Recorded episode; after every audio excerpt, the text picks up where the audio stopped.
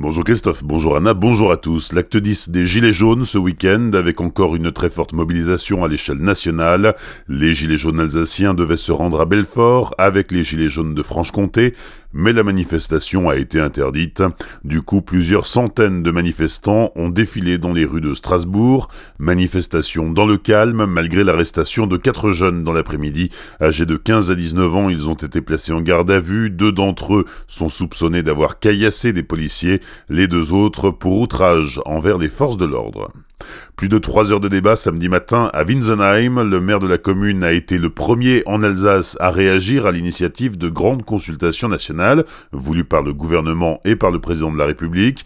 Une cinquantaine de personnes étaient présentes pour faire entendre leur voix sur des sujets comme la transition énergétique, la fiscalité, la démocratie, la citoyenneté ou l'organisation de l'État et de ses services.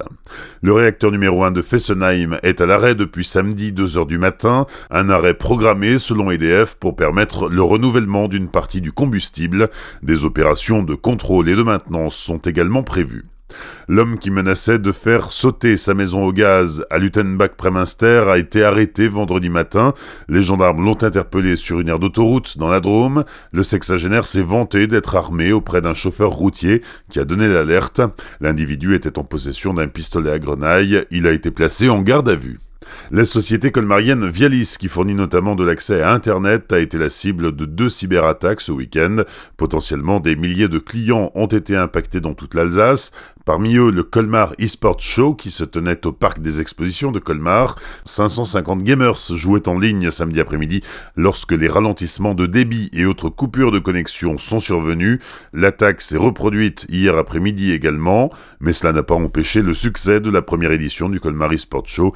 Les allées regorgeaient de visiteurs pour découvrir les stands de jeux, les vendeurs de matériel et autres exposants, et au milieu de tout ça, le club d'escrime des sports réunis de Colmar, venu présenter sa nouvelle section, l'Académie de sabre laser. Les explications du président du club, Franz Müller. Alors, c'est venu de l'idée d'un jeune animateur, éducateur, qui a donc fait sa propre académie de sabre laser, mais qui à un moment donné a stagné dans la progression puisqu'il n'avait pas la possibilité ni fédérale ni sportive de pouvoir former d'autres initiateurs. La Fédération française d'escrime vient donc de signer une convention avec euh, l'Académie d'armes de sabre laser pour euh, promotionner cette nouvelle euh, discipline. Pour faire cette pratique, donc moi-même, j'ai dû passer à la Fédération française d'escrime un stage spécifique de maître d'armes de sabre laser qui va donc définir les conventions, les règlements, tout autant sportifs que arbitrales et il y aura même aussi des compétitions d'escrime. Alors, les cours démarrent lundi, bien sûr, euh, c'est ouvert à tout le monde, euh, surtout que la première séance est gratuite et donc une séance d'initiation. Et il s'agit des catégories d'âge de 10 ans à 17 ans, de 18h à 19h30, et pour les plus de 18 ans,